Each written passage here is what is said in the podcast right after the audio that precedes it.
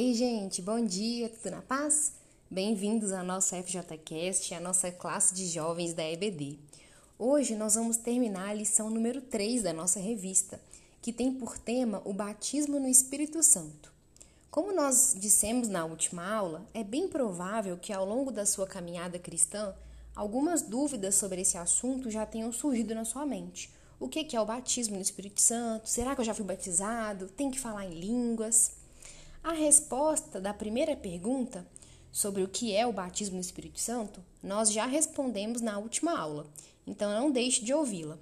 Hoje nós vamos então tratar basicamente sobre as evidências de alguém que foi batizado pelo Espírito Santo e que se encheu dele. Será que é o seu caso? Tá na dúvida? Então fique aqui conosco que nós vamos tentar chegar a essas respostas juntos. Mas antes de nós começarmos, vamos orar? Senhor Jesus, nós te agradecemos pelo privilégio de podermos estudar a tua palavra e de aprendermos mais do Senhor. Te agradecemos, Deus, pela vida de cada um dos nossos irmãos que estão acompanhando o estudo hoje e pedimos que o teu Espírito Santo nos conduza em mais essa aula e nos dê, nos dê o discernimento que vem somente do Senhor. É o que nós te pedimos em nome de Jesus. Amém. Pessoal, ao iniciar a lição número 3 na aula passada, nós vimos que o início da igreja cristã foi marcado com o batismo do Espírito Santo e que, apesar desse acontecimento ser crido por todos os cristãos, ele também é objeto de muita discussão e divisões dentro do cristianismo. Como nós vimos, na grande maioria das vezes, a gente observa que há um destaque muito maior no aspecto sobrenatural de tudo que aconteceu lá no dia de Pentecostes. E não se fala muito daquilo que a vinda do Espírito Santo produziu no coração dos apóstolos no momento de sua vinda e dos seus efeitos, né, que se sucederam na vida prática daqueles homens. E é importante a gente focar na vida daqueles homens depois do dia de Pentecostes, porque a forma com que eles conduziram as suas vidas depois daquele dia nos ajuda a enxergar quais as evidências, as características de alguém que foi verdadeiramente cheio do Espírito Santo e assim nos ajuda a olharmos para nós mesmos e refletirmos: será que eu fui? Será que eu não fui cheio do Espírito Santo? E para contextualizar então esse assunto, nós fomos na última aula às origens do assunto, né? E abordamos na aula passada as promessas da vinda do Espírito Santo lá no Antigo Testamento. E nós vimos que desde aquela época já se falava que haveria um dia em que o Espírito Santo de Deus seria derramado a todos, sem distinção e que quem iria nos dar esse Espírito seria o Messias, porque ele teria o Espírito Santo sem medida. Havia então essa expectativa que o derramamento do Espírito Santo estava atrelado à chegada do Messias. E ao caminharmos para o Novo Testamento, nós vimos João Batista anunciando que o Messias, o ungido de Deus, Jesus Cristo, havia chegado e que ele batizaria no Espírito e no fogo. E ainda no Novo Testamento, nós vimos o próprio Jesus anunciando aos discípulos que eles seriam revestidos do poder do Espírito Santo para que eles levassem o Evangelho, né, as boas novas de Jesus Cristo, até os confins da terra. E nós vimos que isso se cumpriu lá no dia de Pentecostes. E esse foi o tema de toda a nossa última conversa. Em termos resumidos, nós vimos então que o batismo do Espírito Santo esse derramar do Espírito, ele está associado à restauração do povo de Deus e à capacitação do povo de Deus em poder para testemunhar de Jesus nesse mundo. Sabendo disso, nós chegamos então à pergunta principal de hoje: quais as evidências de alguém cheio do Espírito Santo? Ao longo dessa série de estudos sobre o Espírito Santo, nós vimos que ele é uma das pessoas da Trindade. Ou seja, ele não é nenhuma força, nenhum poder, nenhum ventinho, ele é Deus, assim como o Pai e o Filho. E nós já vimos que todo crente regenerado e salvo em Jesus Cristo tem o Espírito Santo. 1 Coríntios 3,16 diz que nós somos santuários de Deus e que o Espírito de Deus habita em nós. Mas nem todos os crentes são cheios do Espírito Santo. Há diferença entre ter o Espírito Santo habitando dentro de nós e de sermos cheios dele, a ponto dele ser o Senhor das nossas ações, das nossas palavras, das nossas vontades e de todo o nosso proceder.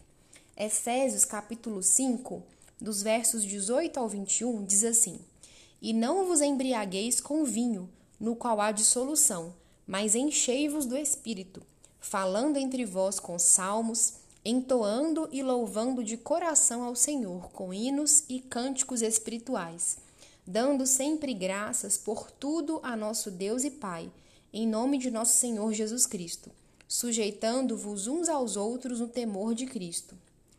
Paulo aqui, ele nos dá uma ordem muito clara: enchei-vos do Espírito Santo. E sabendo que o Espírito Santo é uma pessoa e que ele é Deus, nós podemos concluir aqui que o que Paulo está dizendo para nós é para que nós nos deixemos controlar completamente pelo Espírito Santo. Se vocês observarem o texto, vocês vão ver que Paulo faz um contraste. Ele fala: olha, não se embriaguem com vinho, mas se encham do Espírito Santo. Eu creio que todo mundo, infelizmente, já viu alguém embriagado por aí, né? Na rua ou até, infelizmente, na família. Qual que é o efeito do álcool no nosso corpo? Ele tira de nós todo o controle. Um bêbado, ele não controla as suas ações, nem as suas palavras, nem mesmo o seu andar. Ele faz barbaridades, vira outra pessoa. E muitas das vezes a pessoa acorda no dia seguinte e não sabe nem o que ela fez, né? Dá aquele apagão. Então, o contraste disso, o se encher do Espírito Santo a que Paulo se refere aqui, é deixar que o Espírito Santo em vez do álcool, mas agora o Espírito Santo controle as nossas ações, as nossas palavras, a nossa mente, o nosso proceder no geral. E aí, diferente da dissolução do vinho, aquele que se enche do Espírito Santo vai expressar cada vez mais nuances do fruto do Espírito, o domínio próprio, a longanimidade, o amor. Ao ler essa passagem, porém, Algumas pessoas às vezes fazem um pouco de confusão com o que Paulo disse e pensam que quando alguém está cheio do Espírito Santo, ele vai se comportar de um jeito muito loucão, assim, sem saber o que, que faz. E aí, com a justificativa de que onde o Espírito Santo está, a liberdade, a gente acaba vendo algumas cenas aí nos canais evangélicos que chegam a nos, nos envergonhar, né, enquanto cristãos. Então, tem pastor girocópio, tem unção dos irmãos caindo estilo em dominó, e a lista é grande. E não há base bíblica nenhuma para esse tipo de coisa, né? Então, gente, estar cheio do Espírito Santo é agir debaixo do controle do Espírito Santo. 1 Coríntios 12, 3 diz que ninguém pode dizer Senhor Jesus senão pelo Espírito Santo. João 14, 26 diz que o Espírito Santo seria enviado para nos ensinar todas as coisas e nos fazer lembrar de tudo que Jesus havia dito e feito. Sem ele, nós não podemos fazer absolutamente nada. Daí então a necessidade de nós buscarmos a plenitude dele nas nossas vidas. Entendido o que Paulo quis dizer com se encher do Espírito Santo, então, a gente cai na próxima pergunta: quais os efeitos então da plenitude do Espírito Santo nas nossas vidas? E nesse ponto, a gente também chega naqueles questionamentos envolvendo o dom de línguas. Alguns de nossos irmãos, especialmente aqueles que seguem a linha pentecostal, eles creem que o batismo no Espírito Santo e o enchimento do Espírito Santo são obrigatoriamente acompanhados do dom de línguas. Eles usam como base para isso o texto de Atos, capítulo 2, que nós vimos na última aula, lá no dia de Pentecostes, e também outras passagens de Atos, onde o Espírito Santo é derramado sobre os gentios e sobre os discípulos lá de João Batista.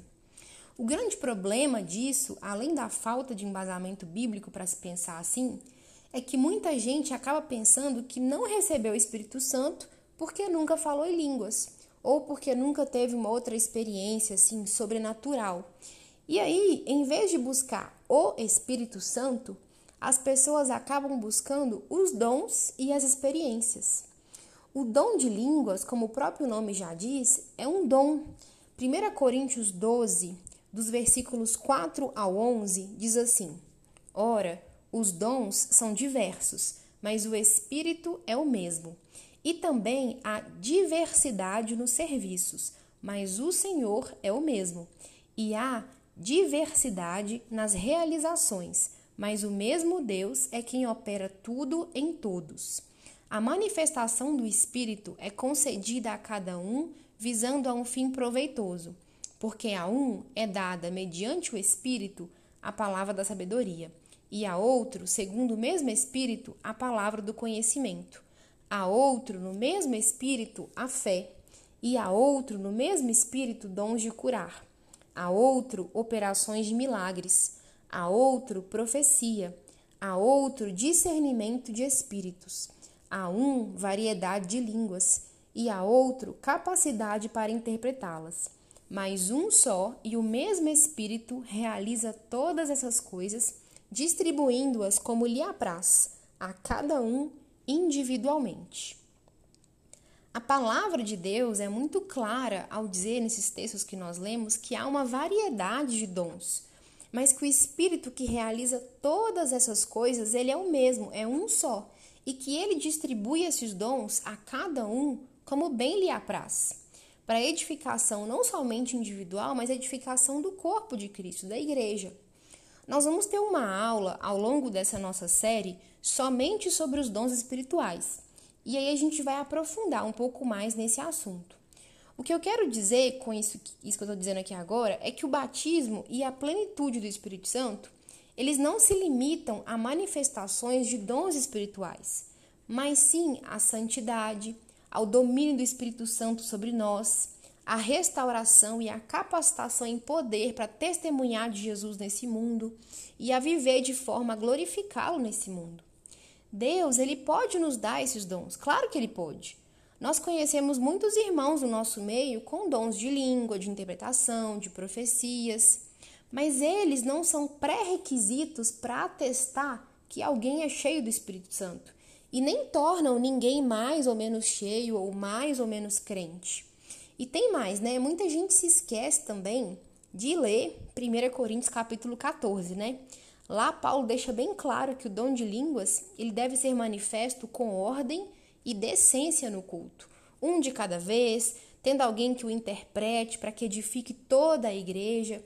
Mas isso aí é assunto para as próximas aulas. O que importa para nós hoje é deixar bem claro que você pode nunca receber o dom de línguas, mas ser um homem ou uma mulher cheios do Espírito Santo. E nós temos um grande exemplo de alguém assim que passou pela nossa geração. O grande pastor evangelista Billy Graham. Se vocês assistirem às pregações dele, vocês vão observar que, pelo menos assim em público, ele não falava em línguas mas através do Espírito Santo que agia na vida dele, estádios enormes e inteiros se convertiam ao Evangelho. E eu acho que ninguém teria a coragem de dizer que um homem como ele não era cheio do Espírito Santo. Você também não acha? Então, busque os dons espirituais, peça a Deus por eles, mas não coloque a sua busca por dons acima da sua busca pelo próprio Espírito Santo. Amém? Dito isso, então, pessoal, nós vamos agora para a nossa próxima pergunta, que é como nos encher então do Espírito Santo? A primeira coisa e mais óbvia, mas que às vezes a gente esquece, é pedir a Deus. Ore, clame a Deus para que ele te encha com o Espírito Santo.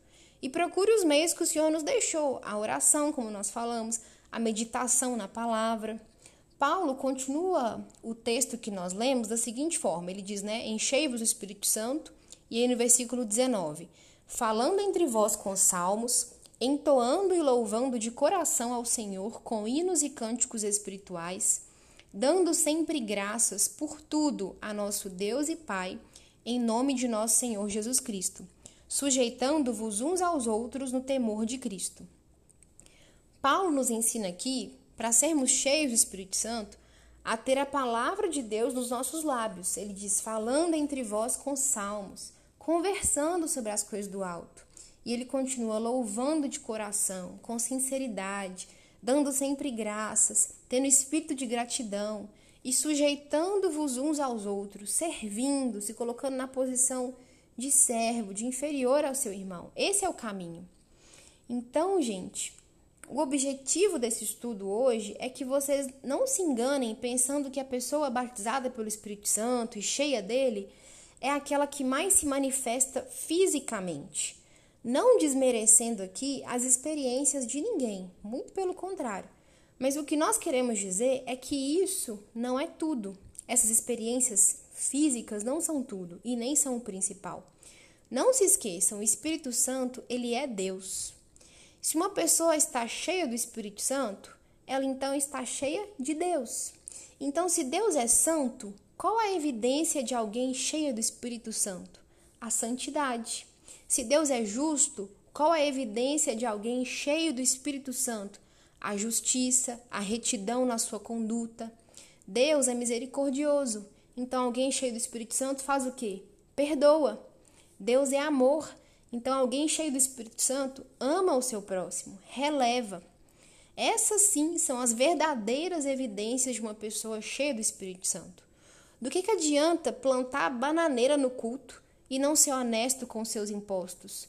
Do que, que adianta rodopiar e não ser um bom exemplo de pai, de marido, de filho? O Espírito Santo é Deus habitando em nós, gente. E sem o poder do Espírito Santo, não adianta a gente cantar, pregar, porque é somente Ele que convence o perdido do seu pecado e somente por meio dele que nós somos capacitados a testemunhar a Cristo e a viver genuinamente o Evangelho. Então, busca o Espírito Santo, se encha dele. Paulo escreveu o texto que nós lemos no imperativo. Ele diz: enchei-vos. Não se trata de um conselho ou de um pedido, mas de uma ordem. Do mesmo jeito que é pecado se embriagar, é pecado não se encher do Espírito Santo. Às vezes a gente julga né, um alcoólatra e não para para pensar que ao desobedecer a ordem de nos enchermos, nós estamos pecando da mesma forma. Então, peça a Deus que te encha dele a cada dia mais e mais. Amém? Essa é a nossa aula de hoje. Uma ótima semana para vocês e até a nossa próxima aula, se Deus quiser. Tchau, tchau.